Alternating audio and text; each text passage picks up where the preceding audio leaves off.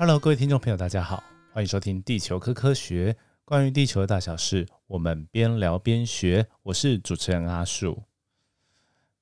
诶，最近对我还在赶地震的文章，对，还没有写好，写完的话可能也会在节目上跟大家分享。然后我最近有一个粉丝啊，跟我讲一些很酷的故事啊，就是他去比了一个环境知识的比赛啊。其实也不是粉丝自己跟我讲，因为他是小朋友，对他妈妈跟我讲的。他跟我说：“哎呀，得得得名呢。”然后好像没有什么特别准备，然后说什么得名前有来看个海洋一百问，然后就有得名。我觉得，因为我自己跟我朋友讲，我每个人都说怎么可能？因为我也没有写很多环境科学知识的东西啊。那但是呢，他就让我想到说，其实哦，我们的国就是。体制内的教育啊，好像对于环境科学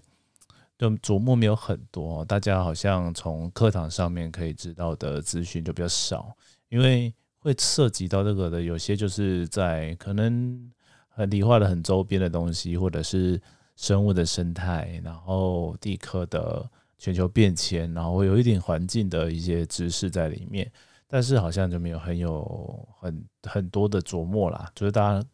如果只念学校的书，应该念不太到，有可能需要去多吸收一些课外读物。所以我觉得，可能可能我猜，就是会表现比较好的一些小朋友，可能他就是平常会多看、多听、多学一些呃这些相关的知识啊，就是看的比较多。我我是这样解读啦。然后也借这机会，我想说，哎，不然我来写讲一些这些。海洋啊，环境啊相关的，因为我刚好也写了《海洋一百问》，然后也有一些蛮，就是有一些我觉得蛮有趣的，可以跟大家分享。然后最近也可以也收到一个海洋教育中心哦的邀稿，然后他们有这个电子报，然后我我写了一篇关于海底热泉的东西哦，就是龟山岛啊、牛奶海啊、海底热泉这些故事。然后同一篇电子报里面，我觉得看到一个蛮有趣的题目啊，就是跟生海洋生物有关的，然后也跟借着机会先跟大家分享，然后等一下再来继续讲，呃，海底热泉的事。好，呃，海洋生物这个这个东西，我觉得很有趣，它是在讲虎鲸，虎鲸就是老虎的虎，鲸鱼的鲸，虎鲸。然后听着名字，大家觉得说，哎呦，这一定是一个在海里面高阶的掠掠食者，都叫虎了嘛？虎在陆地上也是一个食肉动物嘛？好，那虎鲸又有个名字，可能大家比较熟悉哈，大家都叫它杀人鲸。啊，对，那他不是真的会 会去挑人来杀啦，只是说他是因为很是一个很高级而且很聪明的掠食者，所以就给他这个名字，就是可能人都没办法打赢他的一个动物哦，那其实是蛮厉害的哦，哎哎，人人人徒手上没办法打赢了，我只是说，哎，人那么有那么高智慧，然后。哎，对，有很多工具可以运用，然后也可能你需要怕一下那个杀人鲸啊，这个概念呢，我猜好了。那回过头来，我们来来谈这个杀人鲸，也就是虎鲸呐。哦，那啊，这个作者这边的作者是海洋生物博物馆的科学教育组呃的助理研究员啊，陈永辉研究员啊，这个辉哥真的是也是我觉得一个非常敬重在海洋科普上面很努力的一个前辈，我觉得算前辈啊，因为我以前都写地震嘛，后来才写海洋。但是那个有呃陈永辉辉哥啊，这样很厉害，他的从之前就在《国语日报》上面就有写很多啊。今天看到他的文章，我觉得忍不住跟大家稍微分享一下啊。大家如果看细节，可以去看这个呃《海洋教育电子报》里面的文章啊。好啊，这边他讲这些虎鲸的故事，我觉得很有趣的是说，这虎鲸呢，大家都觉得说海里面好像是大白鲨比较可怕，但其实呢，虎鲸我觉得他觉得这才是真的很可怕的。的一个掠食者，对，因为他甚至还有办法攻击鲨鱼啊！这我好像在写海洋一百问的时候也有查到，都我忘记有没有写进去了。反正就是连鲨鱼都 都要怕虎鲸呐，而且虎鲸呢，它它是这鲸鱼，它其实是哺乳类，它不是鱼啊，它是哺乳类动物。好，然后它是好像会有一些，就是智慧算比较高，就跟像海豚、鲸鱼一样，都是。都是比较聪明的一个动物，好，然后还有说到它其实它会虐杀海狮，然后可很很可怕啊，因为它就是有点像是是是一边玩吧，对，虽然我们大家说不要玩食物，但是它可能在掠食的时候有一点就是在觉得好玩，然后再去去攻击这个海狮的这个行为啊，就就是人们观观察上面就有这个这个行为，就是它不是单纯就是把它弄来吃而已，就是不然的话，其实就一一一咬毙命，哎，就是就可以把它吃掉了嘛，这个是最快给它痛快的方法嘛，那也是最有效率的吃东西的方式。但是虎鲸不一样，它就是会有一些用尾巴去打啦，然后用用用头去撞啊这些的行为啊，所以他们就会叫它这个杀人鲸这个名字可能也是这样来的。好，那当然电影里面就把它渲染了，就是它会攻击人类嘛，好，就是会把这个这个给它的这个名字这种增加一个误解啊，所以其实我们家虎鲸可能比较不不会有这样的误解。好然后它甚至有一些像群居生活跟社会结构的呃行为哈，就像我刚刚已经提到，就是它是哺乳类动物，所以它跟我们很多很多路上的动物一样啊，会有家庭啊，会有群居的这个现象，对。然后族群里面呢，会有一个他写说祖母级哈，就是可能是母系社会的感觉啊，对。然后然后来去领导整个族族群呐，对啊，那非常的特别的一个现象，对。那当然，这边有提到说，就是虎鲸在有些海洋生物馆或者是海洋乐园里面，常常会是一个明星动物啦。那这边我在想，毕竟是海生馆的哦研究员呢，他也是跟大家讲说啊，其实这些表演上面都有争议啊。然后像我之前自己去那个海生馆，我觉得他们现在就是以前一开始可能有时候会有一些。就是会让 比较动保人士比较摇头的行为，就是会有一些表演啊或者什么。但是现在其实主流哈，就是你你会让大家看到这些海洋的表演啊，多多半都是让动物做它平常就会做的事情，然后只是差别就是让人人们可以看到哦，这样就好了。比如说喂食啊啊之类的哦。那喂食的话，当然也要看它的食欲啊，那就是可能没有食欲的时候，哎，就没办法表演了嘛，对不对？就就是。就是比较顺应它，然后身为观众也应该需要去理解到说哦，生物会有这样的现象，就是你不一定 可以看到它的这表演。如果你每次都可以看到它一样的表演，那才真的要担心啊，因为它的等于是被呃驯化了。然后像野生动物，其实这样被驯化也不是那么好的一个现象啦。对，因为我们要认识它，就是要认识它比较偏向野生的状态嘛。对啊，大概是这样。好。那这是简短的跟大家讲这个虎鲸的故事。接下来我们来谈啊，今天的一个比较主题啊，就是阿叔自己写的文章啊，啊，就是海底的乐泉啊。那我们先给个音乐啊，休息一下。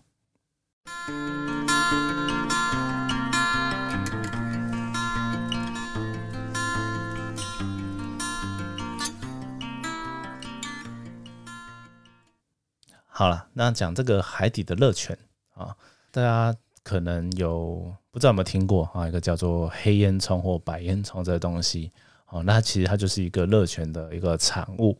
哦，那如果没听过也没关系，因为呢，我们在陆地上，如果你到一些温泉区嘛，啊，大家可能都看到呃烟雾缭绕的情况啊，对，那海底里面有这样的有地热的一个作用，哦，有温泉有热泉的时候呢，一样也是。呃，有很多地方都会有一些喷口。好，那在喷口的地方呢，如果啊一些海洋海水的成分或者是呃矿物的成分呢不同啊，它会产生有像呃白色的气体很多啦，或者是黑色的气体很多嘛。那所以就人们就顾名思义把它取的就是呃黑烟囱跟白烟囱这样子啊，主要就是它的矿物的成分哦跟产生的气体是不一样的。好。那这个喷出来的东西啊，它会一路的往哦海洋的表面哦去去怎么浮上来了？应该这样讲哦。举个例子来说，就是在龟山岛，如果大家去 Google 一下，有个叫做牛牛奶 Milk 牛奶海的景观啊。那这个这个呢，就是在龟山岛周边啊，你看到说那个海水啊，本来应该是深蓝色嘛，就会有一些比较浅蓝，甚至有接近快有点白色、乳白色的一个。状况啊，那个就是我们就会称它叫做牛奶海，你很像在海里面加牛奶的那种感觉啊。那这是怎么来的呢？其实它是热热泉中，就是就是深海里面的温泉热泉啊，里面有一些硫化物哦。其实火山的活动呢，其实有主要就是像二氧化碳啊、硫化氢啊，或者是呃硫酸啊，哈这些东西。好，那这个硫化物啊，它跟海水里面的一些物质啊发生化学变化之后呢，就会产生让我们从哦海面上看到就是有这些牛奶海的一个一个情况。好，那呃这个特性呢，就是这牛奶海的地方啊，它的呃。pH 值就是酸碱性就会变得比较酸一点，海洋其实是比较偏弱碱性的啊，就是大概 pH 值大概七到八哦，接近八的状况。但是呢，在牛奶海那边呢，其实那个酸碱度可能会落在六点多左右哦，所以呢，大家其实 有些那个呃会去人去那边游玩啊，打卡完美啊，对，打卡拍照啊，然后之外还有去做一些水上活动的时候呢。啊，如果你泡在里面一下下还好啊，但是如果长时间这样泡着，其实对你的皮肤是不太好的啊，等于是有点像一直用果酸焕肤那种感觉了。好，所以这个酸性呢，对我们皮肤不好，我们不能泡太久啊，跟大家提醒一下，如果有去那边玩的话啊，要注意这件事情。好，然后第，我觉得还有一个不错的梗啊，我就写在文章里，就是说，哎，这个乐泉的附近呢，它的生物长得跟平常非常不一样。啊，比如说哦，有一种螃蟹叫做怪方蟹，怪是奇怪的怪，方形的方啊，螃蟹怪方蟹。然后在龟山岛那边就叫乌龟怪方蟹啊，真的是取这个名字啊，因为龟山岛的关系，所以取取了乌龟怪方蟹的名称。然后呢，它的呃样子是白色的螃蟹，我们平常看到很多螃蟹就是呃深深色的嘛啊，但它是白色的，对，它不是红色，也不是。也不是深绿、深蓝色，哈，它是白色的螃蟹。好，然后它呢生长在这些靠近很喷泉口的地方。它大概就是深海热泉那边，其实会有一些生态系哦。虽然它热热的，然后又酸酸的，感觉很不适宜生物生长，但是呢，它还是有一些菌类啊，然后一些呃贝类的。那乌龟怪方蟹比较特别，是它几乎是最最靠近这些喷口的一些生物。好。那它吃的东西呢？一开始啊，人们以为它吃的是呃这些硫化物质啊，直接吸收这些无机物，但是其实很难呐，很难维持它的身体能量。后来发现，它吃的东西是尸体，就是浮游生物的尸体，然后它在那个比较热泉喷口的附近那边捡那些尸体来吃。那大家想说，哎啊，不是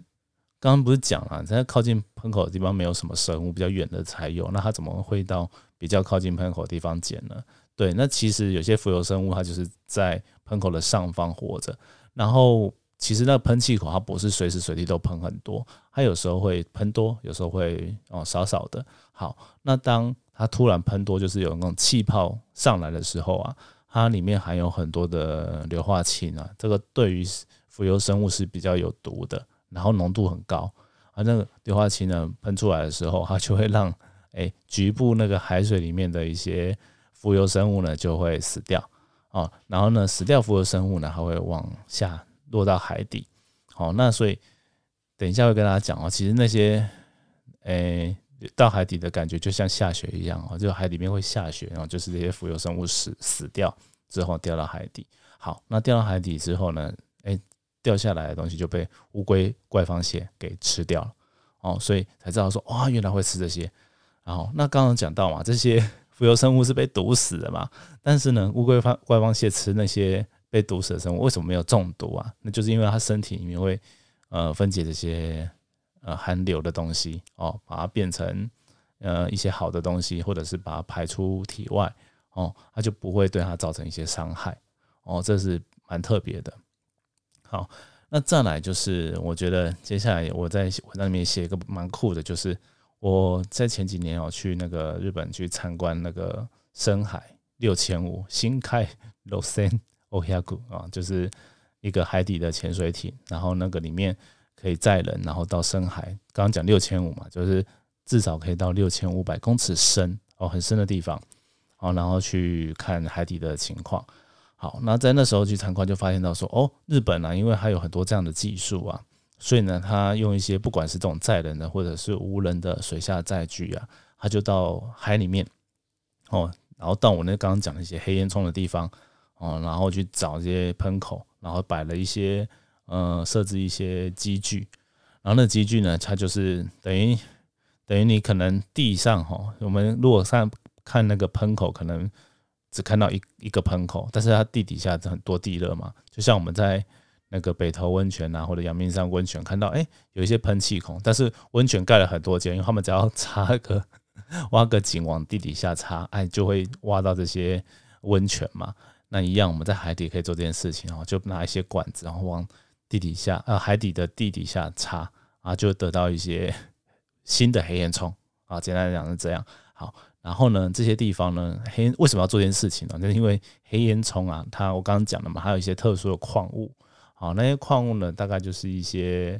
呃，闪锌啊、啊铁啊、哦铜矿这些东西。哦，甚至有一些贵金属啊，金银都有哦，金跟银啊，锰啊，这些贵的东西呢，在那边。好啊，我插了这个新的那个人工黑烟囱之后，那个地方呢，它就会慢慢的长出这些矿物来。然后呢，我们就去用这些深海的潜艇啊，哦，去那边把它折下来，然后呢，收集起来。然后折下来之后，它洞就还是有嘛，那个洞就还会继续再长一个新的结晶，这样。就很像我们那个玩那个实验室里的实验啊，就是把那个食盐水啊拿去养精一样，然后它源源不绝的哈，这个黑烟囱和这矿物会一直提供，然后就一直长出新的来，哦，这很厉害。那能够做到这件事情呢，你就是需要有比较好的这个海洋科技哦，才可以达到。所以我在文章里面有写到说啊，这个真的是很需要像水下载具，就是 ROV 无人水水下载具。的东西就是水下机器人呐，哈，然后去从我们的船上遥控，然后做这件事情啊，因为你要做深海的潜艇哦，很难呢，所以能，用水下机器人比较经济实惠一点啊，但是你要做的技术也要够好，才办法做这件事情。好，那所以呢，接下来我要借这个机会，因为我刚刚有提到说我去看深海六千五嘛，这个潜水艇，所以跟大家我觉得延伸一下。就来跟大家聊一下这个深海六千五这艘船啊，这艘船真的我觉得蛮特别、蛮厉害的。然后网络上好像比较少有中文的介绍，所以我觉得借着机会用 podcast 跟大家介绍，我觉得也挺不错的。好，那首先呢，我先跟大家讲一下，因为我刚刚讲到有两种这种深海可以探测的潜艇嘛，一个是无人载具 ROV 哦，那很像就在做。做一个遥控潜水艇一样，我们呢在这个水下机器人上面，然后安装摄影机啊、机械手臂啊这些东西，然后呢用一个缆线接着，然后我们从岸上的船，然后去遥控它，哦，有点真的有点像打电动一样，你用遥感去去控制它在海底下的行为。那载人的潜艇，刚刚讲的深海六千五，它是里面直接坐三个人，然后那三个人可能有些不同工作，有些人做有有有人做记录啊，然后有人做一些观察观测，然后也有人直接操纵那个机械手臂哦，跟哦上下浮哦这样子的哦，有三个人来做这些作业。好，然后呢，他就直接在水里面，他一样有摄影机，但是他可以有窗口哦，可以看外面哦，你就可以直接去操作。然后那时候我去参观的时候，就问他们日本的研究人员啊，就问这个问题说：“哎，啊，现在都已经 ROV 了，感觉你用无人的比较安全啊？因为不然，其实你在很很深的地方潜水，好像还是有一些危险性，而且而且还有一些限制。等下会跟大家说限制是什么。好，那有些限制的话，那为什么还要用人载人的下去哦？哦，他讲了一个很简单的道理，就是像我刚刚讲的嘛，你用遥控在控制那个。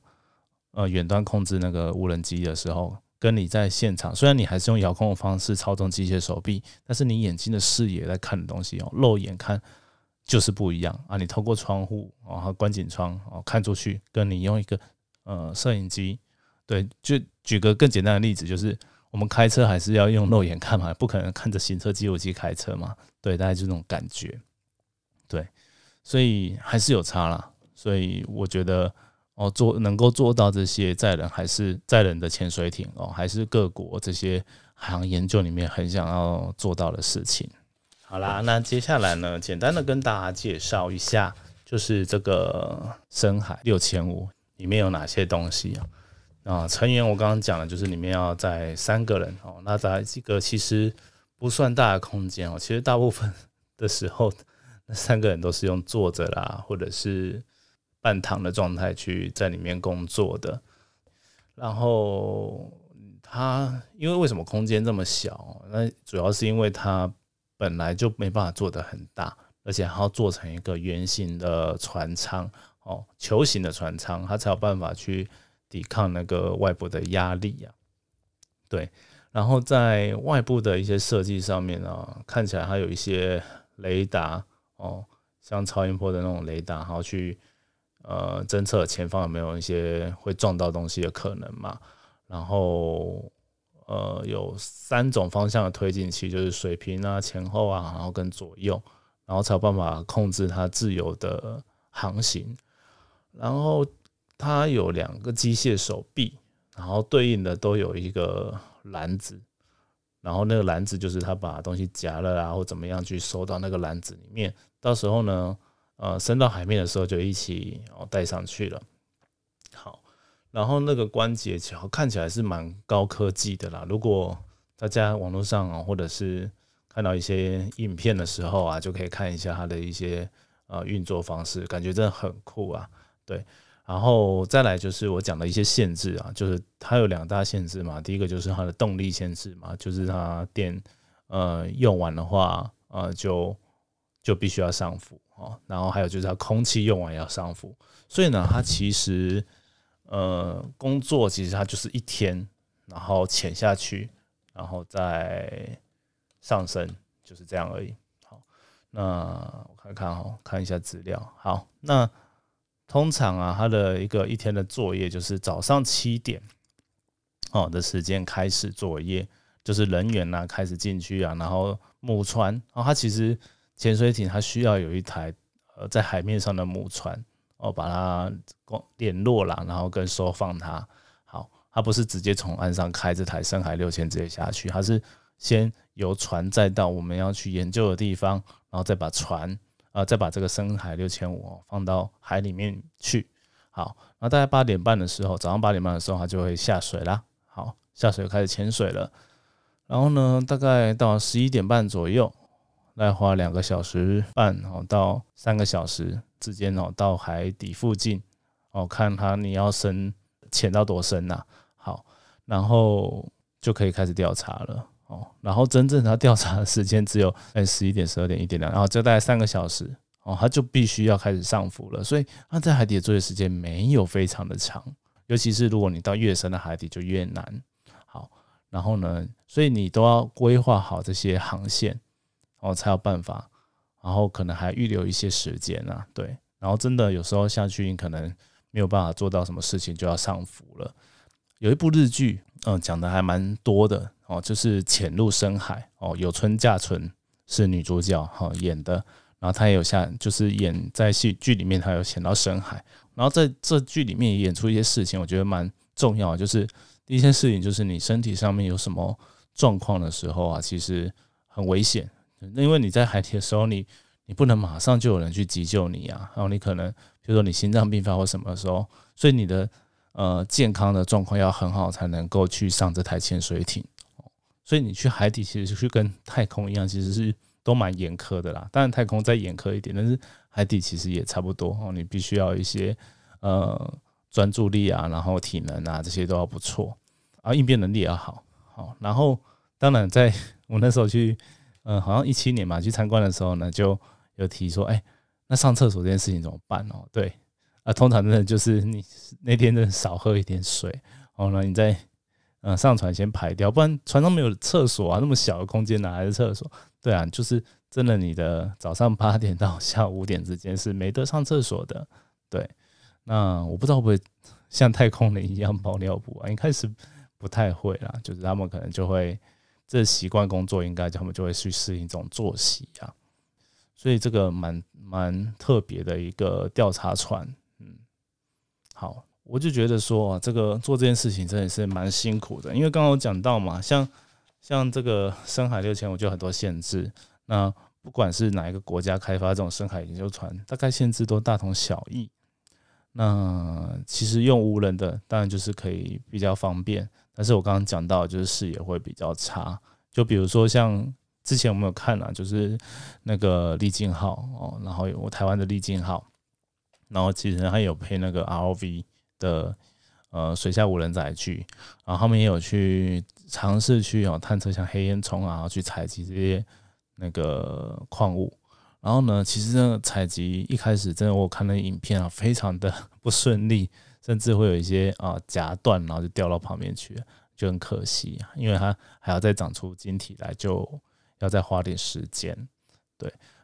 那对啊，就是我觉得海洋的科学研究 就是需要很多的心力哈，在这边我常常说啦，就是真的海洋研究很多时候你就是把钱就丢到海里了。对啊，就是你丢的钱其实是比较多的，你能回收的东西是比较少的。对，那但是即使如此啊，不管是从这些能源探勘啦，大家还是资源探勘啦，还是会投入很多，然后跟了解这些海底的状况也是很多。像这个深海六千五，它其实也发现了非常多的海洋生物啊。然后再再回头讲一下我刚刚讲的那个潜入深海的日剧，还有说海底里面有雪啊。啊，也就是说，他在里面可以看到这浮游生物就是死亡，然后掉到海底的样子啊，它的沉积的一个状态哦。你在